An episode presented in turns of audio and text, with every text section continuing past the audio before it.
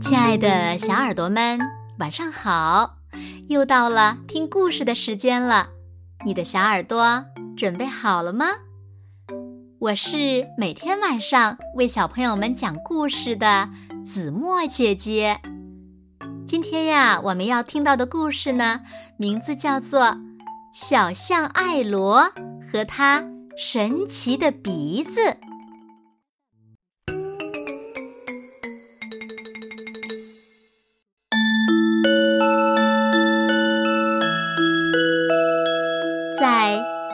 欢小学。每个动物呀都有自己的天赋，它们都很喜欢炫耀。水蟒亚伯拉罕吹牛说：“不管什么东西，我都能把它吞到肚子里。”斑马扎卡里吹嘘道：“要是我和许多斑马一起奔跑，你们绝对认不出我。”变色龙兄弟也洋洋自得地说：“不管周围是什么颜色，我们都能让自己变得和它一样。”但是，没有一个动物看得起小象艾罗。他们觉得艾罗笨手笨脚的，鼻子还特别滑稽。有一天，巨龟杰弗里先生宣布说，学校为了筹款，决定举办一次才艺大赛。所有的动物听了都很兴奋，只有艾罗除外。他想，大家一定会笑话我的。为了这次比赛呀，艾罗很努力的。去挖掘自己的天赋，他想学杂技，可是他的长鼻子太碍事了。他想学乐器，可是他吹出的声音好难听啊。他想学舞蹈，可是可是可是他太重了，总是摔倒。砰！晚上，艾罗躺在床上闷闷不乐。他流着泪说：“要是我也有擅长的本领，该多好呀！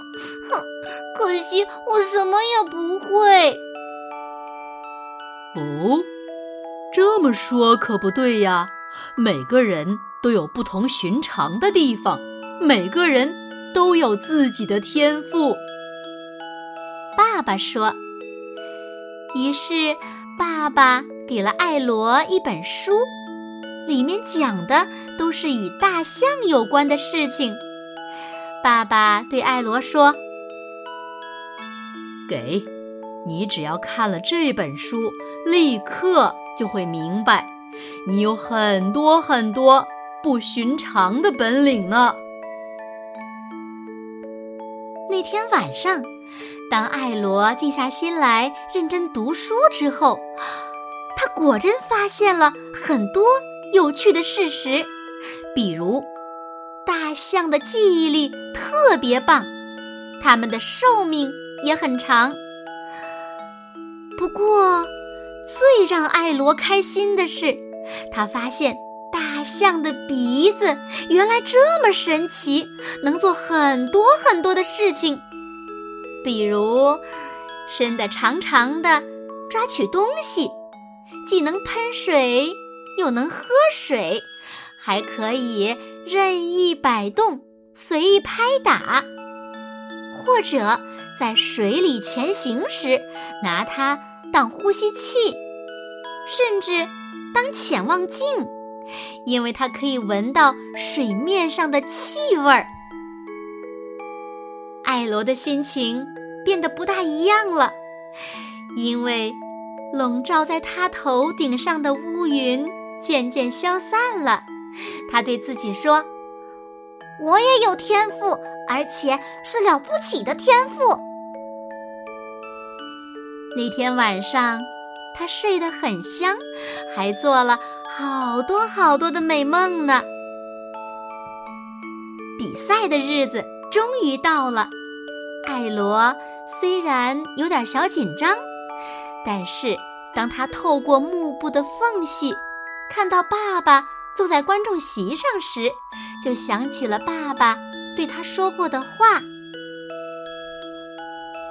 第一个节目是变色龙兄弟演唱《彩虹歌》，他们一边唱一边变换自己的颜色：红色、黄色、粉色和绿色，紫色、橙色和蓝色。我们会唱出一道彩虹，会变出一道彩虹，再唱出另一道彩虹。第二个节目是非洲雀鸟的合唱，给他们伴奏的是管弦乐队，由胡蒙莫里斯指挥。接下来由水蟒亚伯拉罕表演，他一下子吃掉了两千个小面包。再然后是斑马扎卡里的才艺表演。所有的观众都在绞尽脑汁的想把它找出来。最后，轮到小象艾罗上场了。虽然他还是很紧张，但他立刻让每一位观众都大吃一惊，因为他伸出长鼻子抓住了一件东西，紧接着。他又让每一位观众都赞不绝口，因为他用鼻子当呼吸管，在水箱里跳起舞来。接下来，所有的观众都被惊艳到了。他们看见艾罗一边唱着有关雨的歌，一边表演了一场美轮美奂的光影水舞秀。比赛终于结束了，每个人都在期待结果。杰弗里先生宣布，获得第三名的是变色龙兄弟，他们带来了一场五彩缤纷的彩虹歌表演。获得第二名的是斑马扎卡里。因为他实在是太难认了。获得 第一名的是，呃，当之无愧的冠军是小象艾罗和他神奇的鼻子。现场立刻爆发出热烈的掌声和欢呼声。艾罗的爸爸。真为他骄傲呀！从那天起，学校再也没有哪只动物瞧不起艾罗他的鼻子了。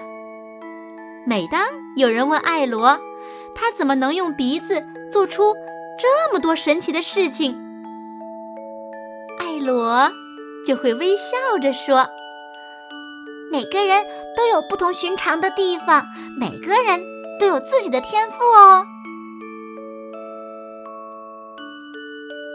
好了，亲爱的小耳朵们，今天的故事呀，子墨就为大家讲到这里了。